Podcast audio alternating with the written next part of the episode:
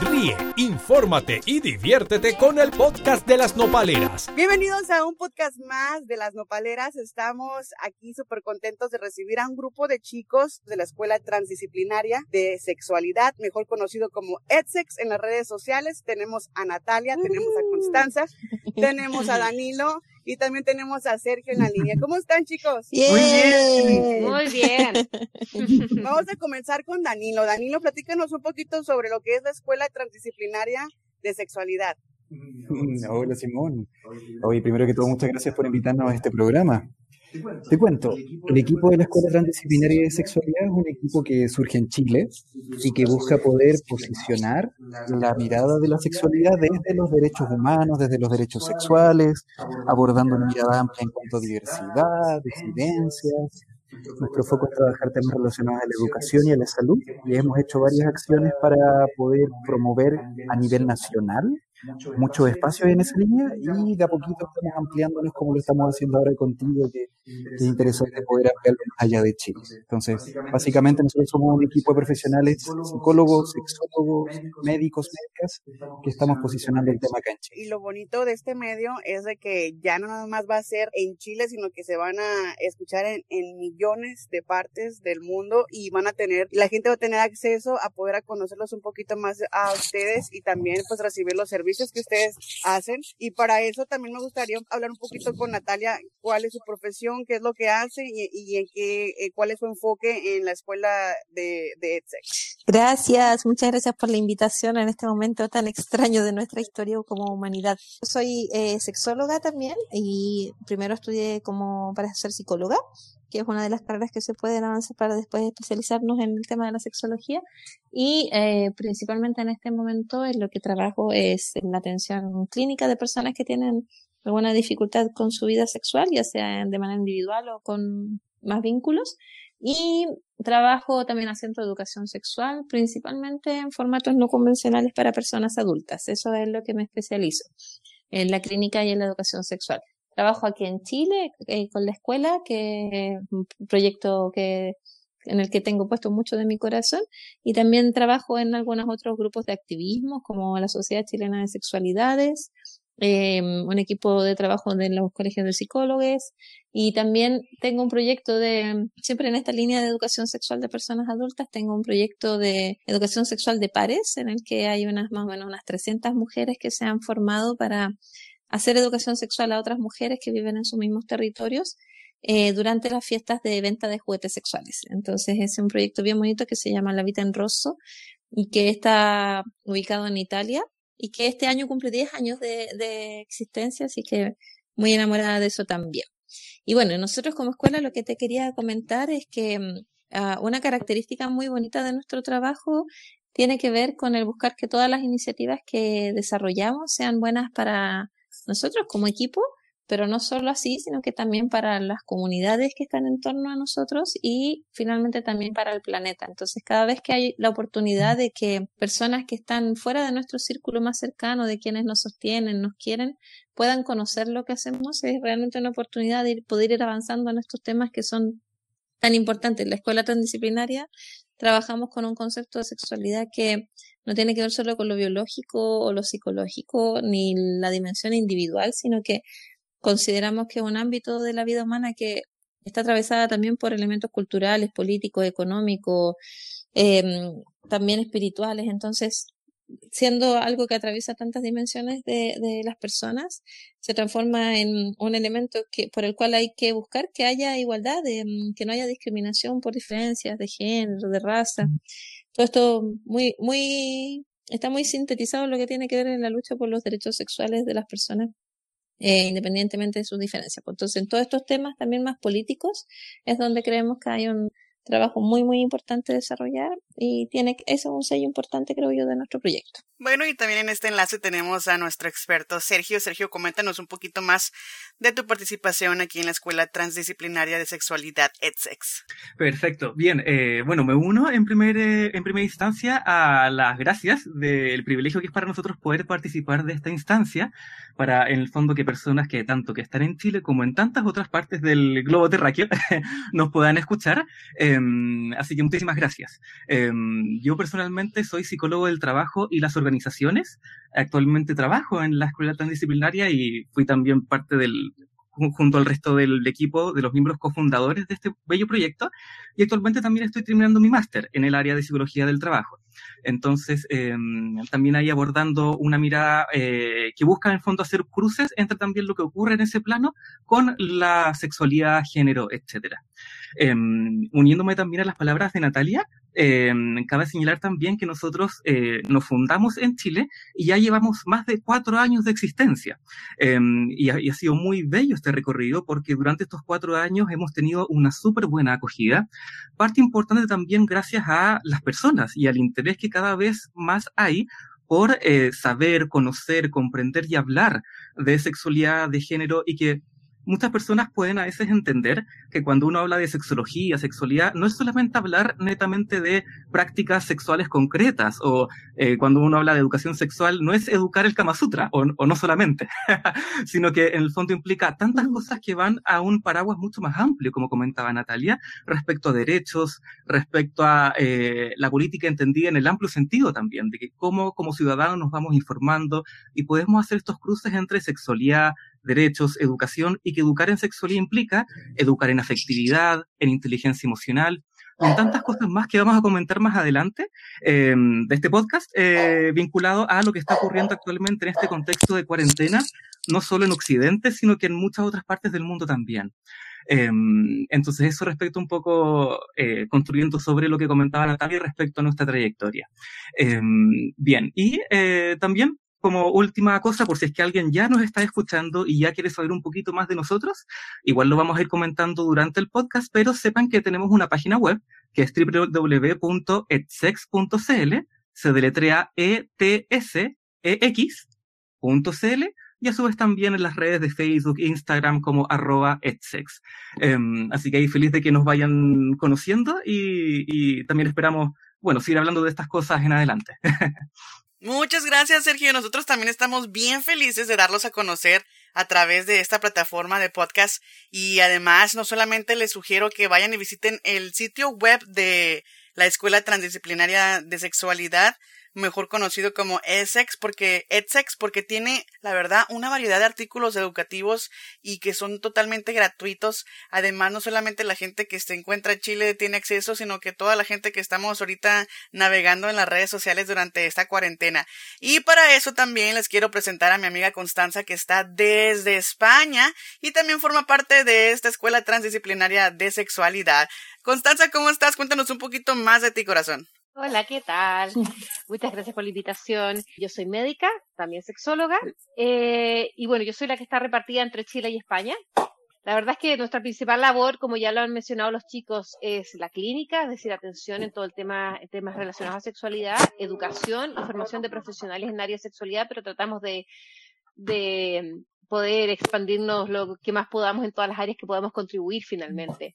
Yo creo que eh, lo más bonito de, este proyecto es que nace como un sueño, como un sueño colectivo, y cada proyecto ha sido creado desde eso mismo, desde una filosofía un poco de jugar, de soñar y de creer que las cosas pueden cambiarse. Y la verdad es que cuando los escuchaba hablar eh, a cada uno de nosotros, también eh, es inevitable que piensa hacia atrás y cuando comenzamos a trabajar juntos, años atrás en donde eh, te das cuenta cómo han cambiado las cosas también en sexualidad, en, por lo menos en todo lo que es Latinoamérica, y cómo antes hacíamos actividades, hacíamos proyectos donde prácticamente muy poquita gente participaba o mucha gente no sabía incluso cuando tú hablabas de temas de diversidad sexual, de temas relacionados a transexualidad, y la gente realmente no sabía un poco de qué estábamos hablando a lo que ha ocurrido hoy en día con los medios, con los movimientos sociales.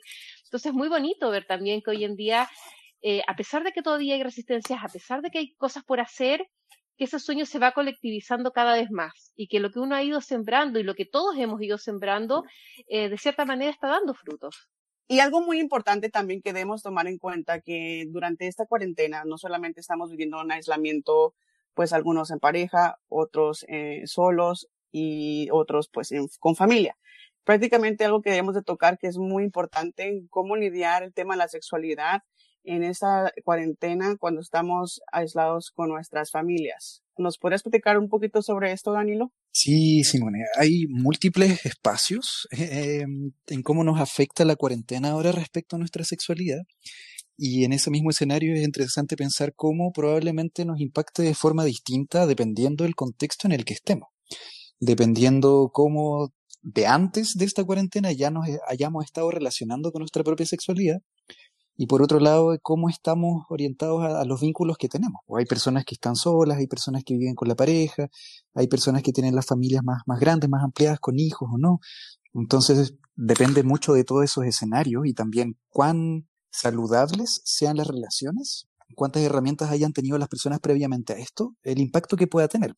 Si yo previamente con, con, la familia, con la pareja, con las personas, los vínculos que tenga, ya habíamos podido enfrentar situaciones de crisis y ya teníamos herramientas en el cómo podíamos manifestar nuestros sentires, emociones y abordarlos de buena forma, probablemente estemos ahora en un escenario donde estemos lidiando em, en esta cuarentena con más herramientas. Pero si no lo habíamos hecho antes o ya veníamos con dificultades o las cosas no estaban tan bien, probablemente muchas de esas cosas aparezcan acá y puede que incluso se intensifiquen. Entonces, respecto a todas esas posibilidades, es interesante pensar qué pasa con la niñez y la adolescencia, recordando que la sexualidad es algo que se vive a lo largo de toda la vida, todos tenemos una experiencia de la sexualidad de alguna forma, pero obviamente es distinta según la etapa del ciclo vital. Los niños lo experimentan de una forma distinta a los adultos. Lamentablemente, como estamos en una sociedad que tiende a ser muy adultocentrista, es decir, que nos cuesta entender que los niños también tienen vivencia de la sexualidad, ponemos en ellos cosas que en realidad eh, es de la, de la sexualidad adulta y no como debería ser en la infancia, y, y muchos factores que tienen que ver con que no entendemos que también los niños y los adolescentes tienen derechos, es que muchas veces restringimos o limitamos eh, los espacios relacionados a la sexualidad en la infancia. La educación sexual, tanto a nivel de hablar de estas cosas, obviamente adaptado al momento y, acorde a la etapa que está viviendo la persona, como a nivel de espacios de privacidad. Una de las consultas que, suele llegar eh, pensando en preguntas acerca de la sexualidad en la infancia tiene que ver con qué pasa cuando hay un niño, una niña, un niña que tiene mm, alguna conducta de, contacto con su cuerpo, de sentir, por ejemplo, que le, gusta tocarse los genitales, de que eh, está explorando su cuerpo y a lo mejor rosa y siente.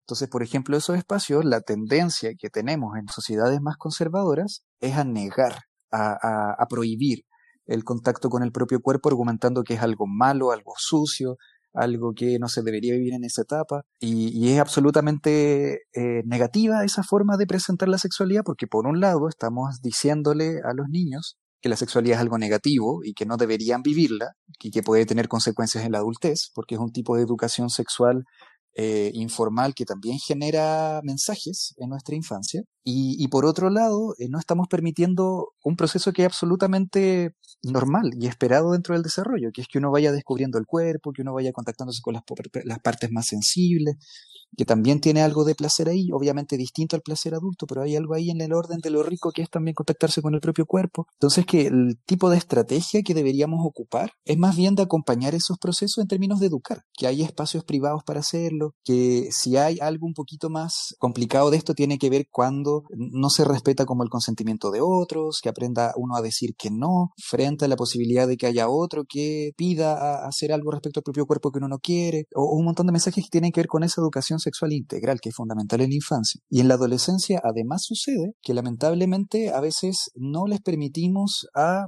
los adolescentes, eh, en términos también de esta autonomía progresiva que uno va teniendo cuando crece, que tengamos espacios de privacidad, que también un adolescente tenga un espacio para estar tranquilo y solo en su habitación, ya sea comunicándose con gente, teniendo hobbies, y eso también puede implicar en algún momento espacios como puede ser la masturbación, el autoerotismo.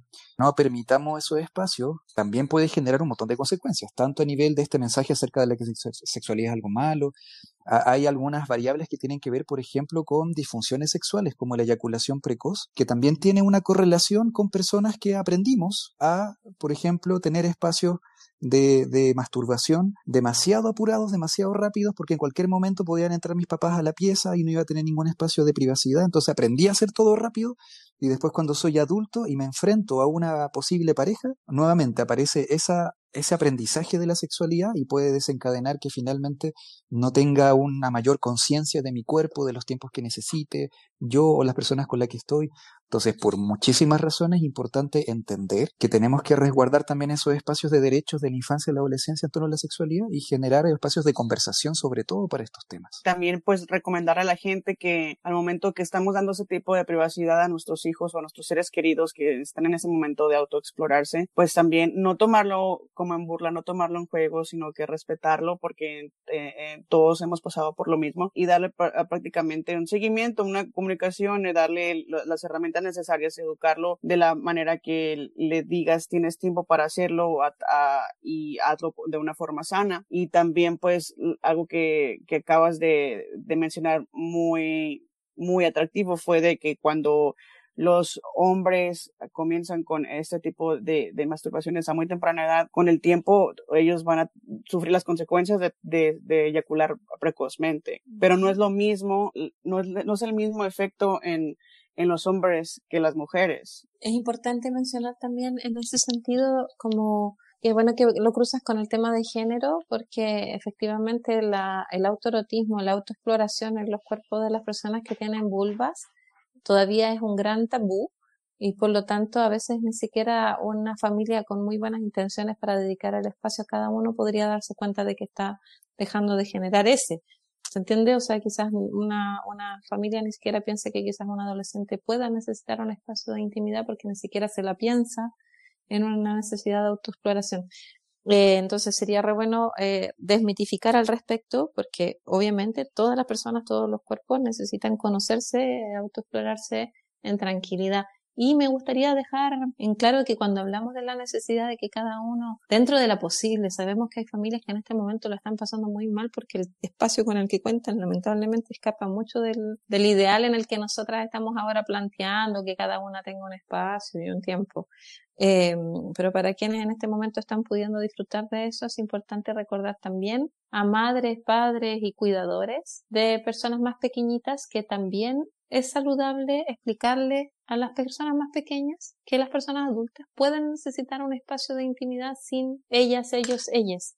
Eh, es saludable y ojalá, lo repito porque muchas, sobre todo madres, se sienten culpables de encontrar un espacio para sí mismas eh, porque piensan que le están haciendo un daño a sus pequeñas, pero en realidad si es que lo hacen y lo explicitan como algo que le va a hacer bien a la mamá o al papá y que después va a tener más energía para poder seguir jugando, poniendo atención, es algo que podría ser también una forma de ir mostrándole el camino a estas pequeñas personas para que cuando sean grandes sepan un poco sobre cómo repetir estas mismas buenas prácticas de de mm, no, no es necesario que, el, que la mamá y el papá le digan a los niños vamos a ir a tener sexo en este momento, por lo tanto no molesten.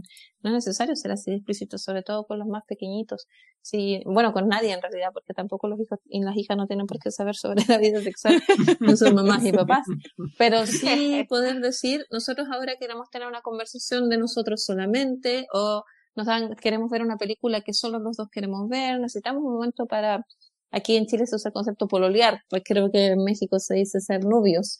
O, estar un poquito en, en, en, la nuestra. Es bonito visibilizar y educar también a las más personas más pequeñitas sobre que hay una dimensión que puede ser íntima también en pareja y que es respetuoso eh, mantenerla íntima. Y en relación a lo que dice Natalia, además, que aunque, aunque a veces sea ese espacio para, para tener actividad sexual o crear intimidad, a veces simplemente las parejas requieren un espacio para estar juntos, para, para construir esa intimidad más allá de lo que tradicionalmente se conoce como tener actividad sexual. Muchas veces llegan parejas por temas de sexualidad, pero es que en realidad puede ser que incluso trabajen y vivan juntos, pero no hay una intimidad, no hay una, no hay un, no hay instancias de ocio de calidad donde se potencia eh, el ser pareja, el no estar preocupados de ser padres, el no estar preocupados de la casa, el no estar preocupados de otras cosas, o incluso no estar rodeados de amigos y saliendo con gente, y de repente no hay instancias de intimidad, de construir o, volver a reconstruir y conocerse como pareja, que a veces es tan difícil y que a veces incluso es un privilegio, porque de repente hay tantos temas económicos, familiares, y hay un mundo que se está moviendo tan rápido que ahora nos han pedido parar, eh, irónicamente, eh, en donde a veces se transforma en un privilegio en el poder detenerte y, y, escuchar al que tienes al lado o incluso escucharte a ti mismo. Claro, es como una oportunidad para fortalecer, ¿no? La, la, la, las bases de la relación, para conocerse, para el momento de jugar, el momento de experimentar y tomar otros roles y estudiar juntos, estudiarse, buscar maneras de cómo uh, fortalecer la sexualidad en pareja. Y una de las cosas también que, que uh, volviendo al tema de, al tema familiar, quisiera más o menos preguntarles cómo, por ejemplo, ya que los que tienen los que tienen adolescentes, cómo se puede platicar al momento de que en estos momentos el joven está pasando por una etapa donde se está a, a, autoconociendo, se está preguntando realmente quién soy, qué me gusta, qué género, y al momento que decide soy de, de, tal género, ¿cómo pueden sentarse con su familia y decir, mamá, papá, soy trans, mamá, papá, me gustan ambos sexos, mamá, papá, ¿qué puedo hacer si la verdad no tengo ningún interés sexual? Eh, el tema que consulta Simón es muy interesante porque eh, nos remueve el que queremos hablar temas que a veces ni siquiera nosotros manejamos bien. ¿Cómo voy a generar un espacio de conversación, por ejemplo, sobre la identidad trans, la identidad de género? Si a veces los adultos o, o papás, mamás, cuidadores no tienen ninguna base y no saben de qué forma manejar el tema. Entonces, aquí uno de los principales desafíos tiene que ver con que ojalá primero uno eh, se permita aprender y conocer de cosas que nosotros no tuvimos una buena base, no tuvimos una buena educación sexual, entendiendo que son procesos que en la infancia y adolescencia se viven. La, la identidad de género es algo que se empieza ya a, a, desarrollar, a notar en la infancia, incluso infancias bien tempranas. Entonces, incluso personas de 3, 4 años ya pueden empezar a manifestar su propia identidad de género, que a veces no es eh, la misma del sexo asignado al momento del nacer. Entonces, por esa razón es importante que ojalá mamás, papás, cuidadores desde todas las etapas conozcan alguna de esta información. Y lo otro, como preguntaba Simón, tiene que ver con la forma en que planteamos estos temas. Eh, y también aquí es importante saber que hay tiempos muy variables en cuanto todas las personas vamos reconociendo y expresando nuestra propia identidad sexual, tanto nuestra orientación sexual, quienes nos gustan, nos sentimos atraídos por hombres, por mujeres, por ambos, por ningunos, por otros, o tanto nuestra identidad de género. Tiene que ver con que somos personas trans, somos personas cisgénero, si nos identificamos con el género momento del nacer o no. Y eso es muy variable en términos de que no necesariamente aparece en la infancia, puede aparecer también en la adolescencia, hay personas que lo pueden reconocer después, más adulta, entonces hay tantos posibles caminos y formas que aquí lo fundamental y la recomendación que yo le sugeriría a eh, los adultos que, estén con hijos, hijas, es que eh, generen espacios dentro de lo cotidiano del hogar para que quede explícito el que estas cosas se pueden hablar, que quede explícito que es un hogar donde, independiente cuál sea tu diversidad, aquí vas a ser una persona bienvenida, aquí te vamos a querer. Eh, y esto tiene que ser algo transversal, porque lamentablemente algo que no, nos suele pasar a las personas que no tenemos una identidad eh, tradicional dentro de la heteronorma, es que escuchamos dentro de nuestro entorno, por la televisión, por las noticias, por millones de cosas, que es algo malo, algo que no va a ser aceptado, algo que va a ser enjuiciado. Entonces, si tenemos esos mensajes que incluso vienen dentro de nuestras familias, es posible que uno a sí mismo se limite por, el miedo, por el miedo al rechazo, por el miedo a las consecuencias.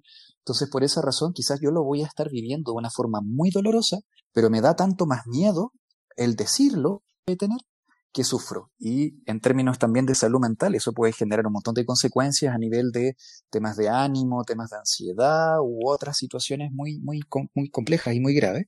Entonces, lo fundamental es generar espacios inclusivos, generar espacios desde el amor, generar espacios desde la aceptación de esta diversidad, para después, si es que aparece el tema, porque puede ser que no aparezca, y si no aparece también es interesante, porque también vamos a generar que nuestros hijos, hijas, hijas también sean ciudadanos mucho más inclusivos, porque van a poder replicar esto, que si es que, eh, eh, si, si llega a aparecer, que ya exista ese espacio de confianza y de comunicación. Yo creo que eso es lo fundamental. Y ahora, si es que a veces uno como adulto no sabe de qué forma responder algunas preguntas que tienen que ver con esto, aquí hay un montón de material que se ha hecho desde organizaciones mundiales que es tremendamente interesante de revisar. Y lo que yo te sugeriría, hay un libro que habla de la infancia que se llama No le cuentes cuentos, que uno puede buscar en internet de forma gratuita. Lo escribes en Google, No le cuentes cuentos, PDF, y te va a aparecer, creo que es de la CEPAL, si no me equivoco, este documento. Em, y puede, puede servir mucho para saber de qué forma abordar estos temas con la infancia, temas de sexualidad en general me refiero. Y además, para los adolescentes, nosotros hace tres años, más o menos cuatro años, eh, participamos en la elaboración de un libro que acá en Chile fue muy polémico, que se llama 100 preguntas sobre sexualidad adolescente lo que hicimos nosotros fue recopilar muchísimas preguntas de adolescentes eh, acerca de la sexualidad, preguntas frecuentes, y elaboramos un libro donde aparece desde respuestas de profesionales como eh, abordar estas preguntas con nuestros adolescentes. Así que ese libro también está gratuito en internet. Uno escribe 100 preguntas sobre sexualidad adolescente y también puedes revisar ahí un montón de material que puede ser bien significativo para compartir. Y eh, algo también que me gustaría hablar es que Sergio no ha tenido la oportunidad de hablar mucho, pero sé que él está más, más concentrado en, en, escuchar a sus compañeros, pero sí me gustaría que nos hablaras un poquito de los derechos de la sexualidad, Sergio de los derechos de la sexualidad, perfecto. Bueno, existe una organización eh, que es una de las principales sobre sexualidad en el mundo, que, cuya sigla es WAS, W-A-S, y cuyo nombre es la World Association for Sexual Health, la Asociación eh, Mundial por la Salud Sexual.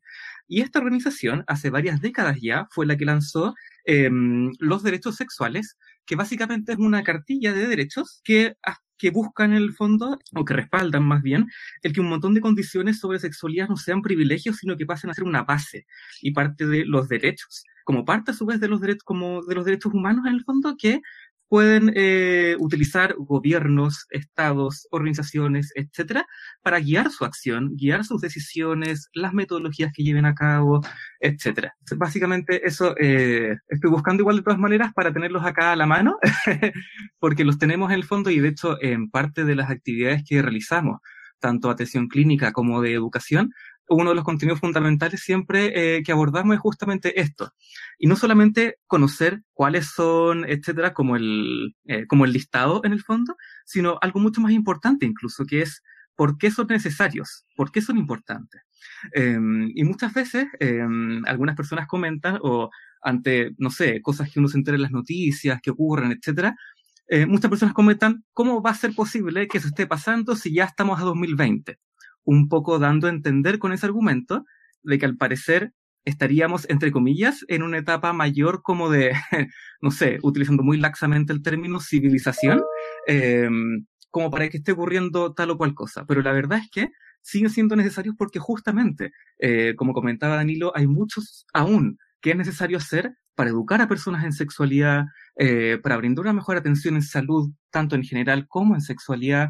Entonces, muchas veces siento yo que creemos que estamos en un lugar más avanzado, por así decirlo, en cuanto a estas temáticas. Em, y es por eso, en el fondo, que los derechos sexuales y hablar de sexualidad no es un lujo, no es algo de lo cual uno recién se comienza a preocupar una vez luego de habiendo, por ejemplo, saciado otras necesidades, o etcétera, sino que, em, como comentaba muy bien Danilo, es parte integral del desarrollo vital a lo largo de todo el ciclo vital. Por tanto, es algo que, es relevante porque siempre está presente, acompañándonos en la vida, y de ahí también la relevancia de que existan. Y porque a su vez también nos permiten coordinar acciones entre diversos actores alrededor del mundo en, en búsqueda de estos objetivos. Y algo que me gusta de la escuela transdisciplinaria de sexualidad es que ahí tú conoces tus derechos, ¿no? El derecho de poder decir no, el derecho de saber sobre métodos de, de, de, protección, eh, un método de planificación, tener una vida sana,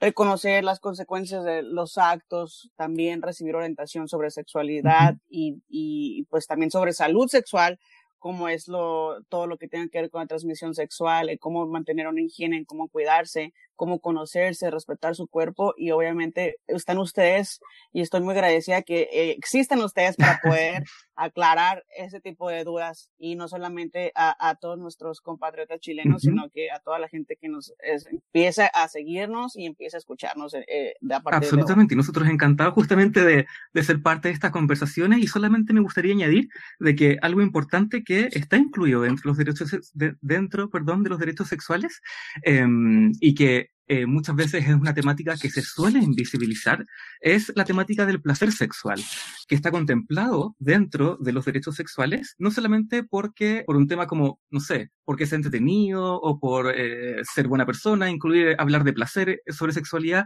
sino porque también es muy relevante. incluso cuando uno piensa en metodologías de educación, en llevar a cabo eh, estrategias de políticas públicas, etcétera, orientar la acción y, y fuertemente la educación considerando la importancia del placer, em, absolutamente eh, es muy útil y cada vez eh, la evidencia en investigación, porque dicho sea de paso, se hace investigación en sexualidad, em, cada vez la, evidencia respalda de que suele dar muchos mejores resultados educar desde una óptica del placer y reconociendo que el placer es un componente importante, eh, más que invisibilizarlo o educar, por ejemplo, solo en una ética del miedo, de no haga esto, no haga esto otro, eh, infecciones, de transmisión, infecciones perdón, de transmisión sexual, eh, riesgos, peligros. Evidentemente está bien educar y ser consciente de los cuidados que en toda práctica consensuada em, se quiere realizar entre dos o más personas.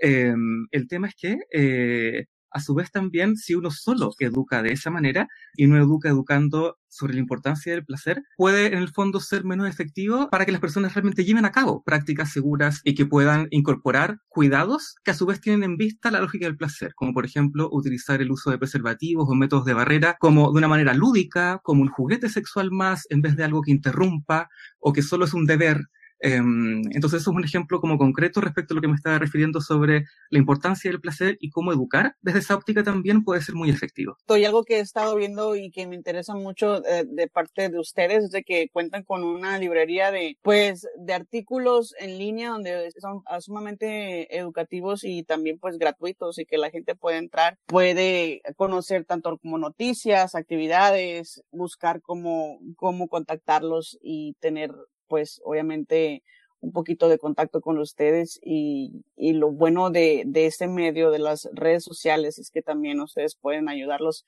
a través de, de, de las redes, ¿no? De si alguien está fuera de Chile o está fuera de España, ustedes tienen pues la capacidad de, de poder ayudarlos desde, desde casa. Absolutamente. Y solamente recuerdo que nuestras redes, la página web donde justamente pueden acceder a ese material es www.etsex .cl, que se deletrea E-T-S-E-X.cl. Y a su vez en las redes de Facebook e Instagram es arroba etsex. Ahí nos pueden encontrar. Y ya me callo porque he hablado mucho todo este rato. Y además yo se los voy a poner en la descripción del podcast, no se preocupen, la gente va a tener contacto con ustedes, eso tengan, tengan fe sobre eso. Y además, pues no solamente es algo serio, sino que también hay que celebrar la sexualidad porque es algo divertido, ¿no? Algo, algo padre que podemos vivir y, y alguien, alguien que quiera compartir una anécdota, aparte de Danilo, alguien que quiera compartir una anécdota que sea divertida, que sea, que sea sana. Porque conocimos algo de, del mundo sexual de México también. Sí, porque no, no es lo mismo, la ¡Oh! verdad, que de, el, el, follar, que coger, que, en otros países, y es muy diferente. La verdad que cada, yo, yo lo que he conocido de, la, de las veces que me ha tocado viajar, que es, que es muy diferente eh, la educación sexual en, en cualquier parte del mundo. Estoy pensando en alguna anécdota, déjame pensar, ah, esto después lo cortas por Puede ser, puede ser general, no puede ser ya que tenga que ver un poquito con la sexualidad, sino que puede ver de lo que la experiencia que ustedes vivieron allá, el tipo de gente que conocieron, el tipo de pregunta que les hicieron, o qué fue lo que les llamó la atención sobre aquel, aquella visita en México. Ah. Pero yo creo que lo que tú dices también es bien interesante porque finalmente eso te demuestra también el componente cultural que tiene todo el tema sexual y que finalmente ese tipo de experiencias te va mostrando cómo se vive la sexualidad en un lugar u otro. Ahora como anécdota, ¿Dónde fue el lugar que fuimos? O sea, fue, como en estuvimos en Ciudad de México. ¿Fueron al Distrito Federal? Sí, estuvimos. en el fondo, simplemente como contextualizo, pero para que otra persona continúe contando historias y anécdotas. Básicamente fuimos a un congreso eh, que organiza esta misma organización que comentaba anteriormente, la UAS. Ah, no, que comentaba Sergio. Ah, sí, sí. Sergio, Em, no, ah, sí, ya, sí, sí. Bueno, par- parto, ningún problema. Em, solo a modo de contextualización para que el resto de mis compañeros puedan em, eh, contar anécdotas, historias que nos pasaron, que fueron muchas. Estuvimos eh, aproximadamente una semana en Ciudad de México, en octubre del año 2019, participando, eh, tanto exponiendo como a su vez aprendiendo mucho como estudiantes, como asistentes, a un congreso que se realiza una vez cada dos años sobre sexualidad eh, y que justamente lo organiza esta organización que comentaba anteriormente, eh, que se llama la WAS, que es la World Association for Sexual Health. Es un congreso que se hace cada dos años en diversas partes del mundo y justo el 2019 fue en México y por tanto quedaba más cerca y era más accesible poder, poder asistir. Así que ahí estuvimos todos los miembros del equipo EdSex durante aproximadamente una semana y ahí nos pasaron muchas historias y anécdotas para quien quiera compartir alguna. Lo que siento que es interesante contar, porque obviamente tuvimos espacios juntos todos como equipo, tuvimos espacios también individuales para conocer. ¿Y qué fue lo que más les gustó de México? ¿Les, les tocó ir a la Plaza Garibaldi o escuchar a grupos como tipo mariachi o ir a comer a fondas Em, ricas? Habla tú, habla tú. Oye, a mí me dio mucha pena porque yo fui como por, yo fui como por 48 horas porque es una locura para, para estar con ellos y aprovechar de verlos. Entonces yo viajé de España a México y no sé si alcancé a estar tres días y volví. Así que la verdad es que aparte del congreso y irnos una noche de fiesta a un, a un club, eh, ¿cómo? Perverso. Era una ¿no? ¿Cómo fiesta que se llamaba? Pervert MX. Em, y era una fiesta de Ah, personas con muy poca sí. ropa encima. Así que mi, mi única experiencia fue el congreso y una fiesta con gente con muy Pero poca fue- ropa. Pero fue, pero fue fue muy interesante. eh, sí. Ah. Yo le estaba contando a Simone que lo único que conocí de México fue el congreso y, una fiesta con gente con muy poca ropa. Esa fue toda mi experiencia. Fueron al Pervert MX. Sí. Pero volveré, volveré. A la fiesta y a conocer, el pa- a conocer la ciudad.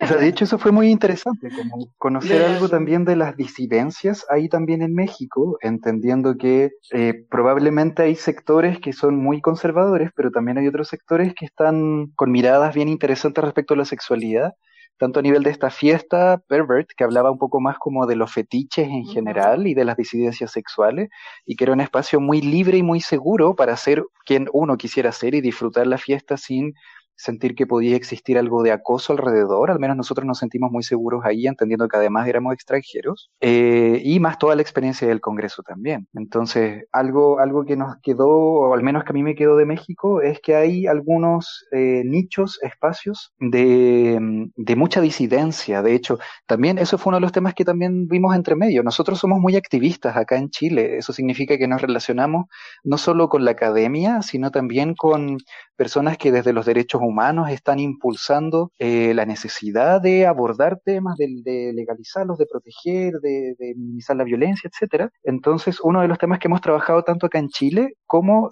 conocimos allá en México tiene que ver con las monogamias, las no monogamias éticas, con el poliamor y con otras propuestas eh, variadas. Entonces, Ujú. una de las cosas interesantes que también vimos en México es que hay grupos de personas que se reúnen a hablar del poliamor y que van acompañando sus procesos casi como un grupo de pares, un grupo de apoyo que lo guía. eh, conocimos uno que es eh, Poliamor México, ¿no? Sí. Sí, algo así. Eh, y donde se juntan semana a semana para conversar sobre sus procesos y sus vivencias. No pudimos participar de ahí. Ah, no, la Magdalena participó. Sí, la Magda fue, que justo ahora no está en el, en el grupo, Sí, pero ella fue. Entonces, también fue una fiesta a, a, a un, a un espacio también con fetiches, donde también hablaban un poquito de estas disidencias.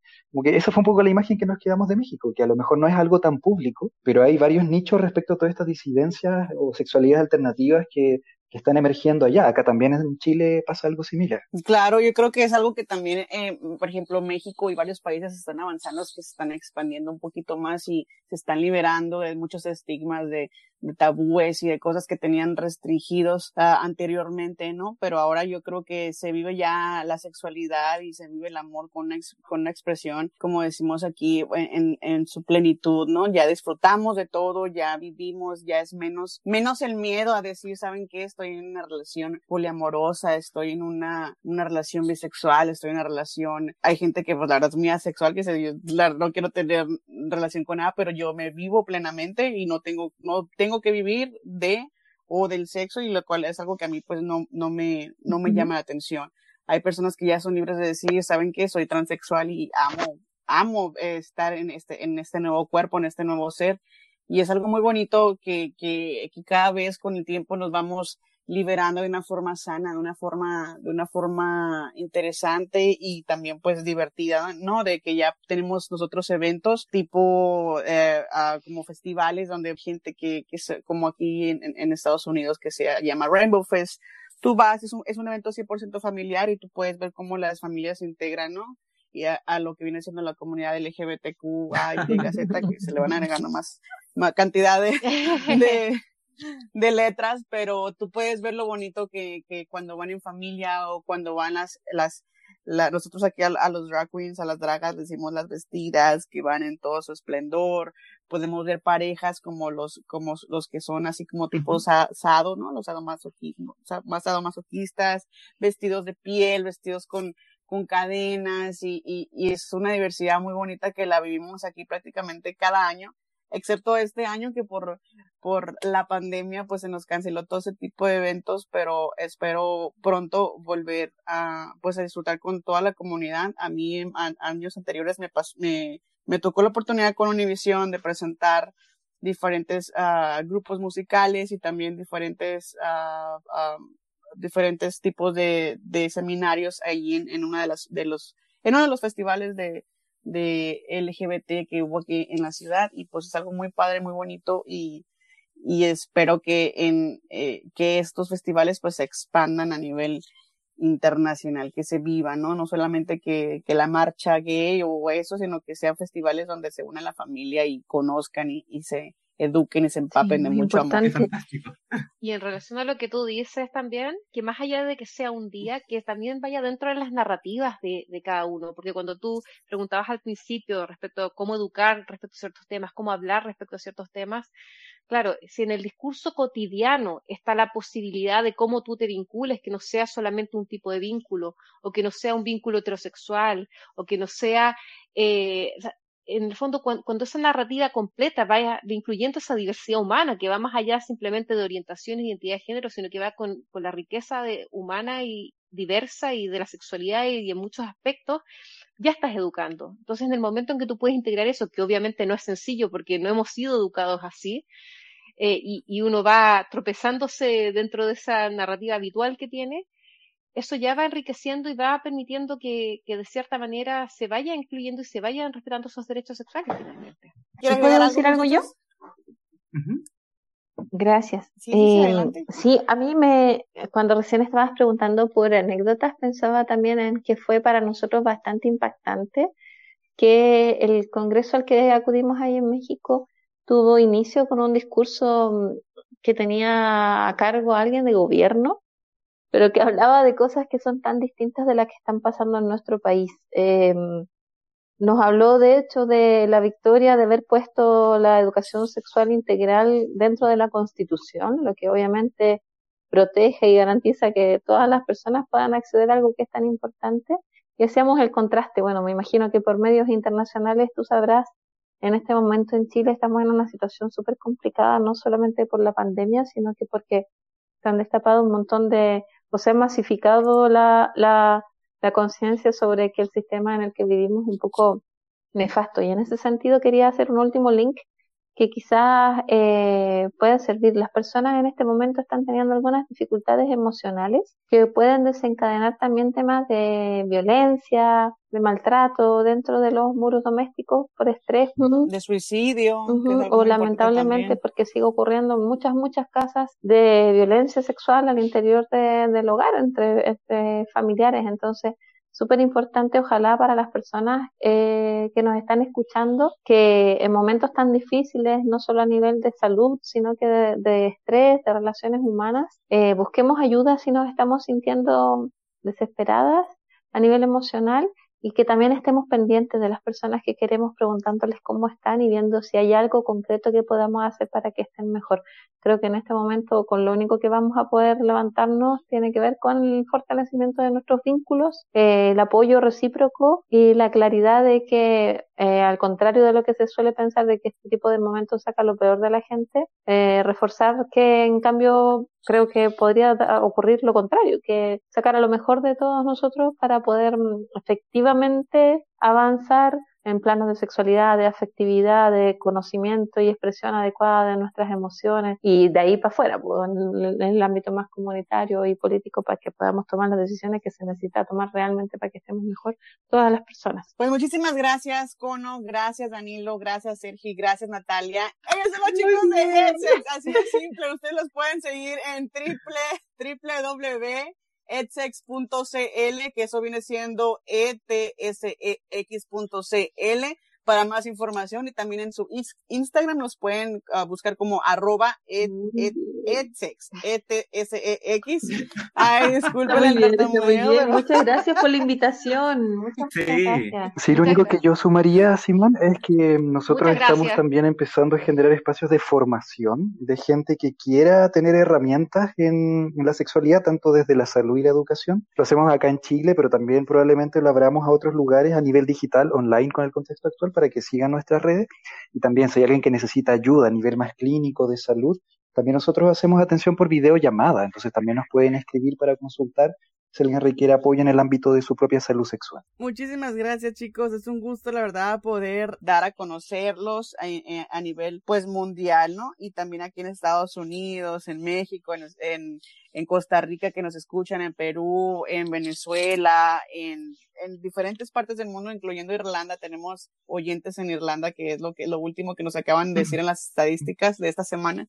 Así que estamos muy contentos de que la, la gente nos siga escuchando en Spotify, en Apple Podcast y también en Google Podcast y en diferentes uh, plataformas de, de, de, sus podcasts favoritos. Ahí también estamos.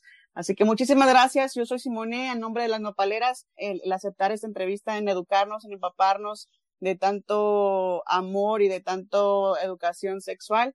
Los queremos mucho. Espero que esta sea la primera de muchas, muchas, muchas entrevistas y de muchos uh, segmentos que, que vayamos a preparar con, con ustedes y, y para poderlos compartir. gracias. Muchísimas gracias.